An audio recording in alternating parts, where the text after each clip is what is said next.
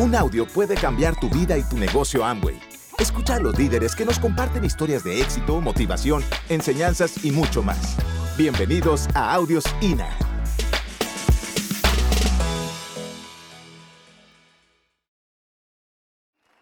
Te felicito por estar aquí.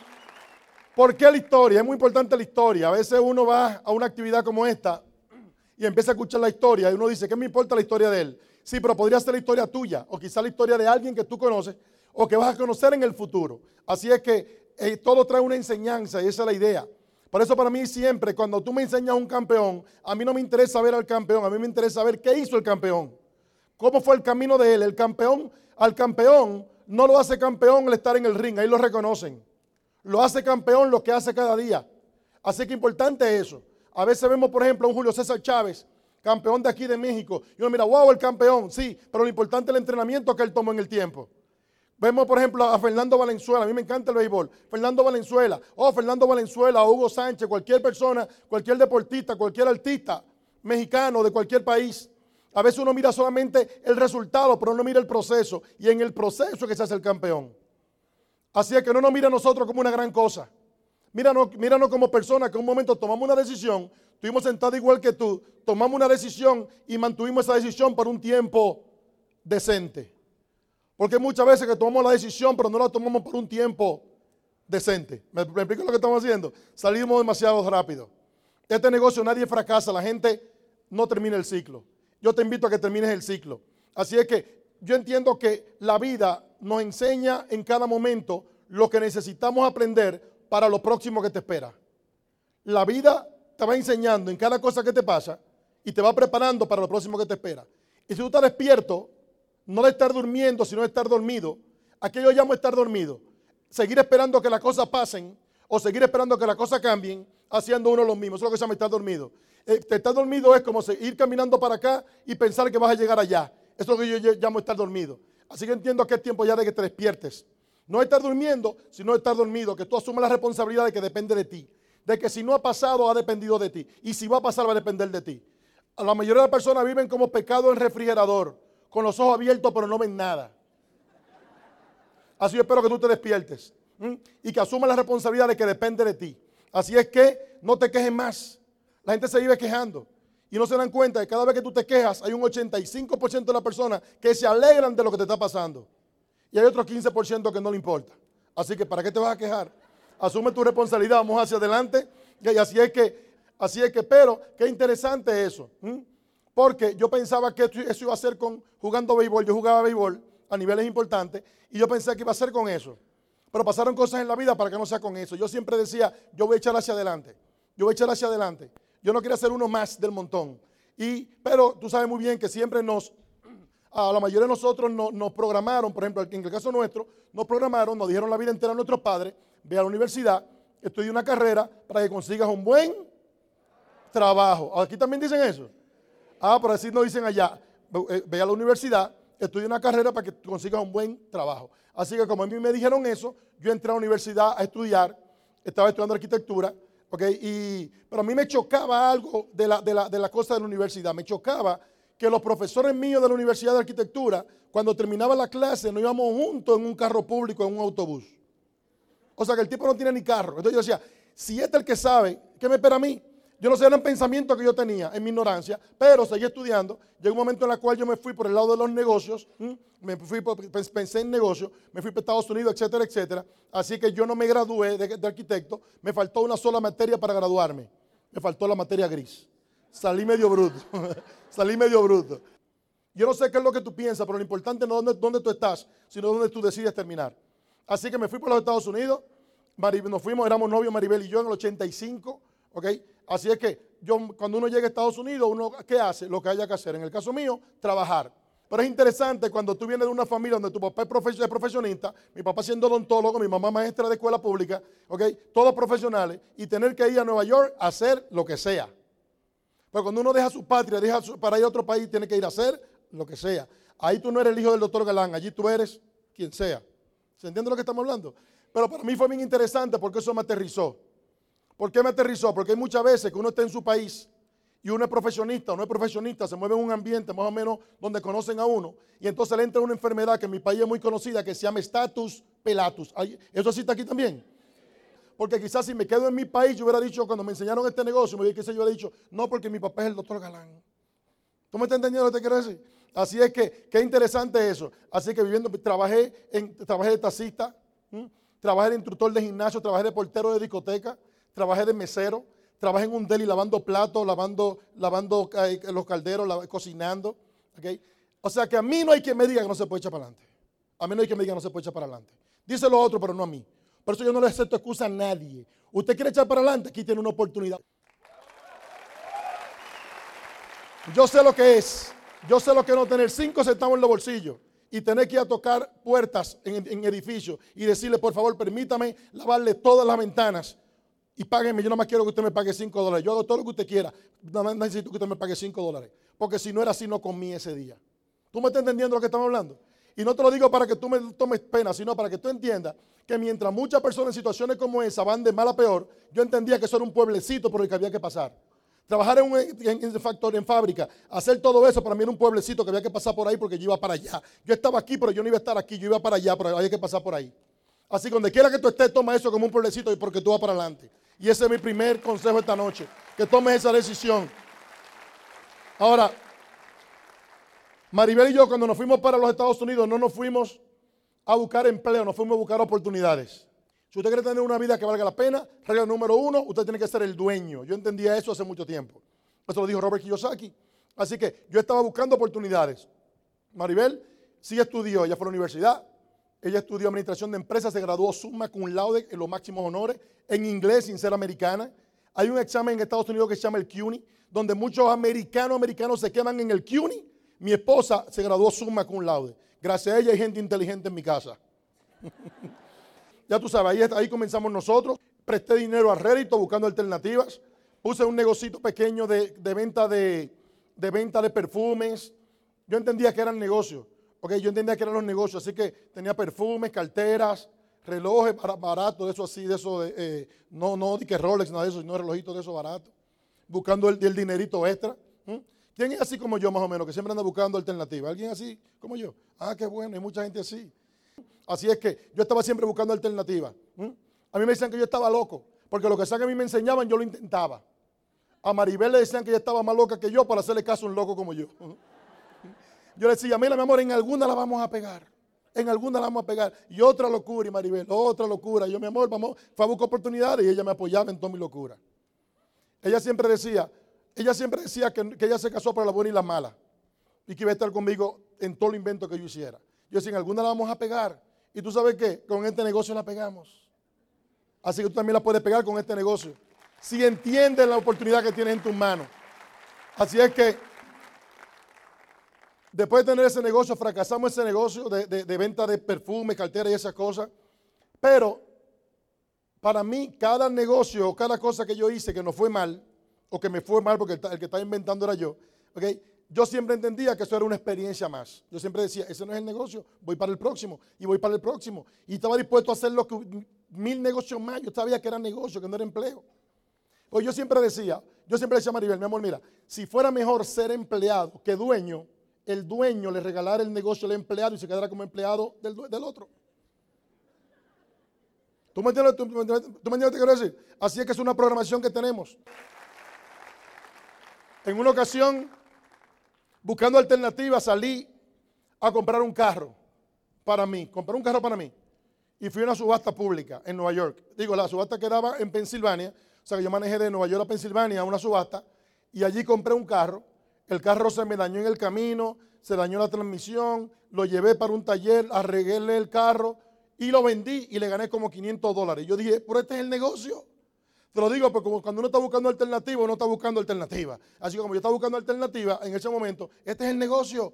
Compro un carro. Si no se hubiera dañado la transmisión, le gano mil dólares en un carro invertido mil, me gané mil, eso está buenísimo. Así es que, así que entonces agarré y compré otro carro y lo vendí. Y compré otro carro y lo vendí. Fue haciendo un pequeño capital y en un tiempo tenía un capital, algunos dinero, dinero que busqué por ahí prestado, algunos, un poco de dinero que tenía guardado y así empecé a comprar y vender carros. Y pensé, este es el negocio. la vida empezó a cambiar, ¿no? De estar trabajando de tacita y de toda esa cosa. Y de buscar alternativas, ya entonces empezamos como a formalizar una vida un poco más cómoda. Ya manejábamos mejores carros, la vida empezó a cambiar. ya el negocio de vender carros lo tenía en la calle, ya por situaciones con los vecinos tuve entonces que buscar un local. Y ahí pusimos, ahí pusimos nuestro primer negocio de carros. Ya, entonces, ya eso, ahí viene el estatus pelato, ¿te acuerdas? Ahí empieza entonces el estatus, ya yo soy dueño de carro. Así es que yo andaba en un Jaguar, mi esposa andaba en un BM, en un, en el carro que quisiera porque era el carro de nosotros. Así que, pero llega un momento en el cual ya hay un tope en el ingreso y entonces ya, porque así como van subiendo los ingresos, también van subiendo los gastos, ¿cierto o falso? Así que ya los niños ahora en colegio privado, ¿te acuerdas? Ya ahora eh, Maribel viajaba más, la ropa que compraba era un mejor ropa. Así es que la cosa empieza a cambiar, la cosa es que ya el ingreso alcanza los gastos, entonces ¿qué hay que hacer ahora? Dos alternativas, o nos quedamos ahí y nos acomodamos ahí, o ponemos entonces otro negocio. Entonces ahí ponemos otro negocio, entonces teníamos entonces dos agencias de autos. Ahora, ¿qué pasa? Entraba más dinero, pero entonces yo tenía menos, menos tiempo. Entonces ya yo estaba menos tiempo con Maribel. Los niños me estaban creciendo y yo no lo veía. Porque me di cuenta que el éxito en la época industrial se convierte en una esclavitud. Ahí estamos nosotros siendo esclavos de nuestro estilo de vida esclavos de nuestro negocio. Manejamos buenos carros, tenemos ciertas comodidades, pero llegó un momento en el cual era tanta la corredera en la cual yo estaba. Maribel no. Maribel llegaba en la noche, en la tarde, pasaba por allí, miraba lo que estaba pasando, nos ponía a trabajar a todos nosotros y se iba. Así es que, pero el que estaba cogiendo allí la lucha era yo todos los días. Y llegó un momento en el cual me di cuenta que los niños me estaban creciendo y yo no lo veía. me decían, ¿de qué tamaño están los niños? Yo tenía que decir, uno está así y otro así. Yo lo veía durmiendo. Yo salía por la mañana y estaban durmiendo, regresaba por la noche y estaban durmiendo. Ahora da risa, pero a mí no me daba risa eso. A mí me molestaba.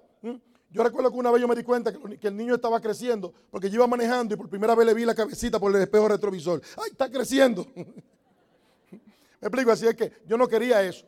Yo me había convertido en lo que se llama un part-time husband, un esposo tiempo parcial. ¿Alguien sabe lo que es eso? Sale un hombre de la casa por la mañana y llega una porquería por la noche, cansado y explotado. Y yo no quería eso. La, doña quería ponerme la mano y yo, ay, estoy cansado. Entonces ahí empiezan los problemas. Llega el, empieza el estrés, empieza, empiezo yo en ese momento a pelear por todo, el estrés de, darme cuenta de que, de que no era la vida que yo quería, de que yo era un esclavo y era una carrera constante detrás del dinero. Yo me di cuenta hace mucho tiempo que cuando uno anda detrás del dinero, el dinero como que le huye a uno. ¿Quién se dio cuenta de eso? ¿Quién ya se dio cuenta de eso? Así que teníamos algunas deudas o varias deudas, porque yo no podía viajar cada vez que yo quería. Eh, estaba allí esclavizado. Así es que yo estaba allí, oh, entonces empezaron a pasar cosas en la vida. Mi hermano, mi hermano me dice, me habla del negocio. Maribel te habló un poquito de eso. Yo no, yo no, no, estaba en eso, estaba bastante ofuscado. La cosa es que después de repente, un día, un día voy en un avión de Miami a Santo, de Miami a Nueva York y el avión literalmente se iba a caer y en ese momento, mientras todo el mundo, cuando bajamos del avión, que todo el mundo decía, no me monto en un avión, yo lo que decía era, no tenemos tiempo. Fíjate esto, mientras mucha gente decía la misma situación, el susto que pasamos en el avión, mientras algunos decían, no me monte más un avión, yo decía, no tenemos tiempo. Y tú sabes qué, no tenemos tiempo. Tú nunca sabes qué tiempo te queda de vida. Y la pregunta mía es esta, de pasar algo, ¿tú tienes tu vida resuelta? ¿Tu niño está resuelto? ¿Tu esposa tiene todo resuelto? en ese momento yo me di cuenta de que tenía que hacer algo. Y esto puede pasarte en un avión, pero también te puede pasar un accidente de automóvil, te puede pasar un rebalón en tu casa, te puede pasar, tú no sabes lo que puede pasar. Hoy en día hay tantas enfermedades que uno, nunca sabe. Sin embargo, uno lo piensa, que uno, siempre piensa que le va a pasar a otro. Nunca piensa que le va a pasar a uno.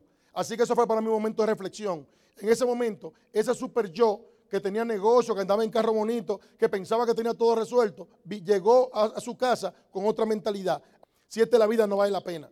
Y entonces resulta, tú sabes que cuando te pasa algo, te siguen pasando para que tú te despiertes. Y en ese momento yo me desperté.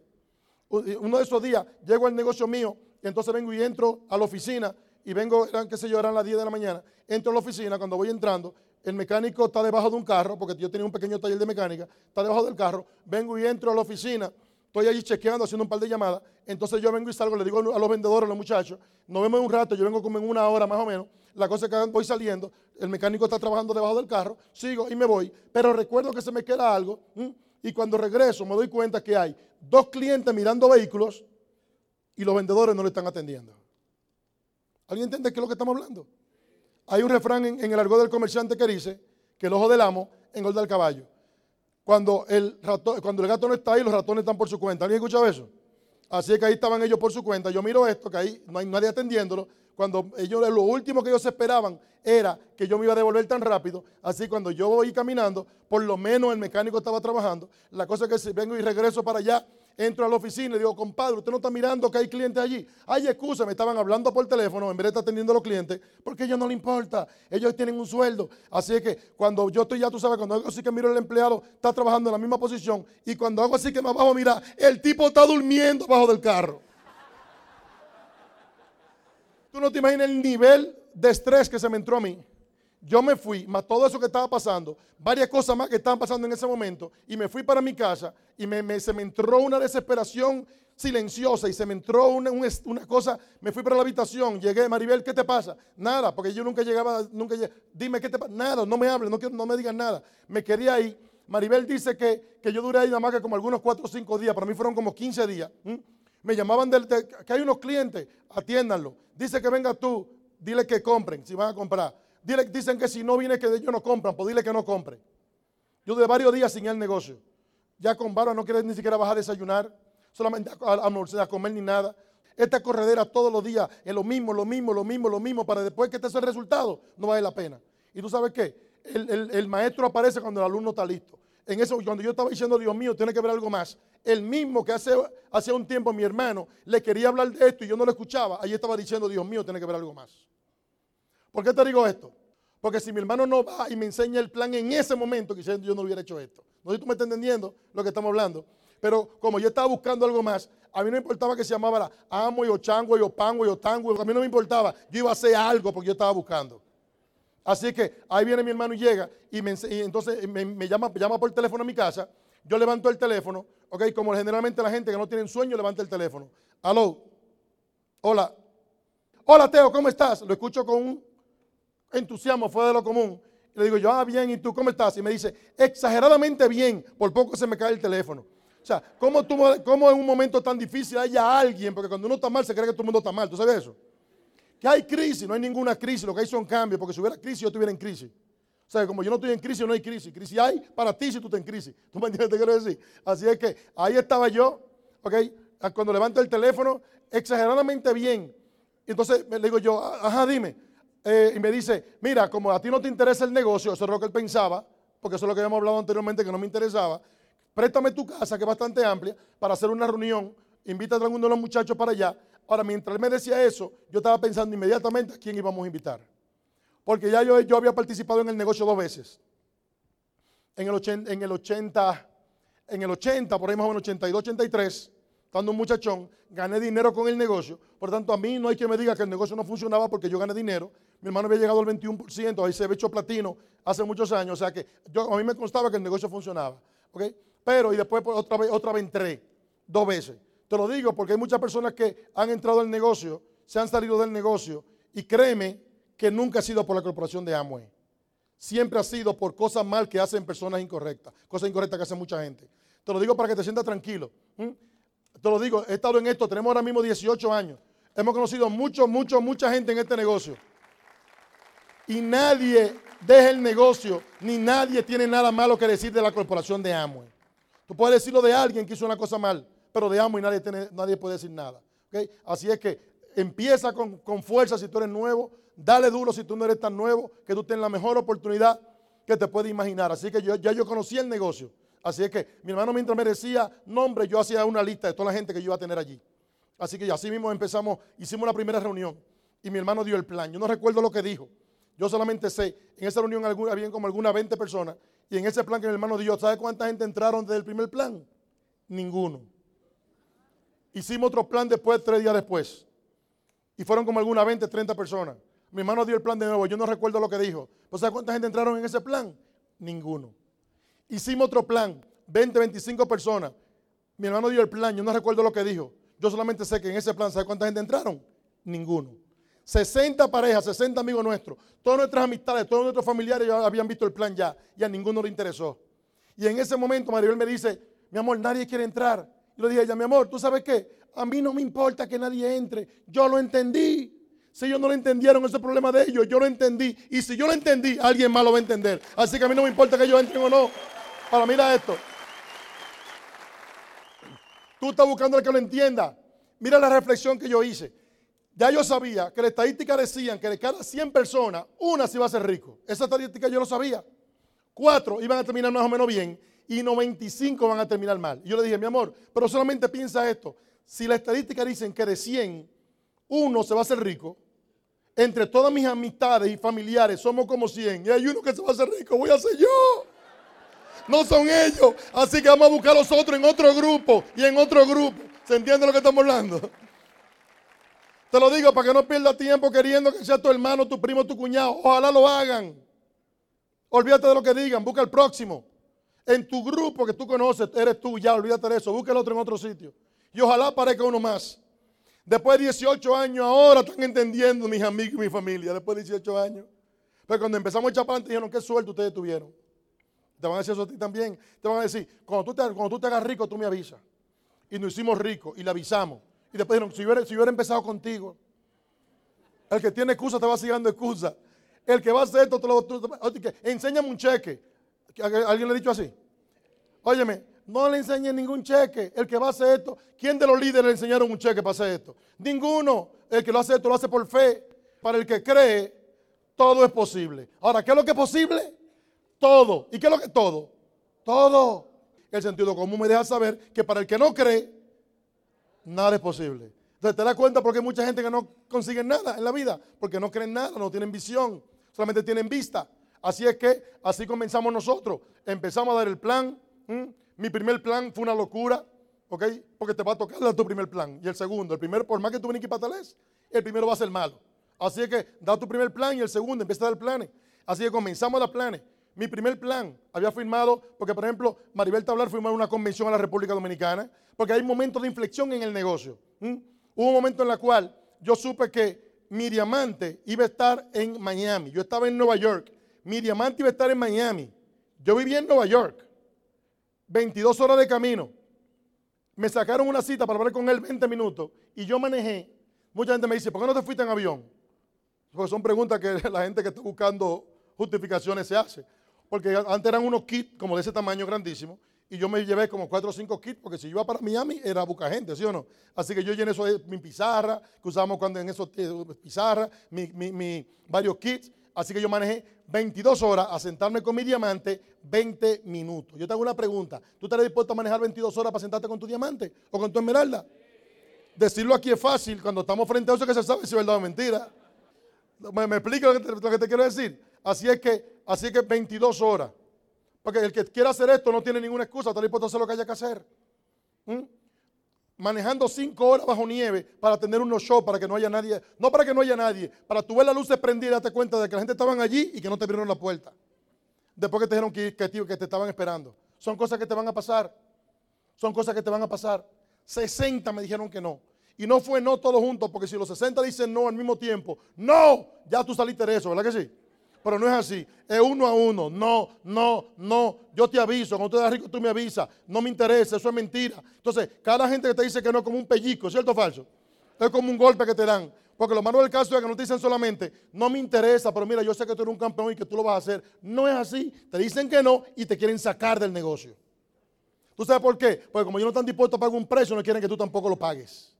Porque ellos saben que lo último que ellos quieren es que tú te hagas rico con algo que ellos no están dispuestos a pagar un precio. Es tan sencillo como eso. Así que eres tú que tienes que tomar la decisión de que lo vas a hacer. Sin importar lo que nadie diga. Tú vas a encontrar lo tuyo. Gracias por escucharnos. Te esperamos en el siguiente Audio INA.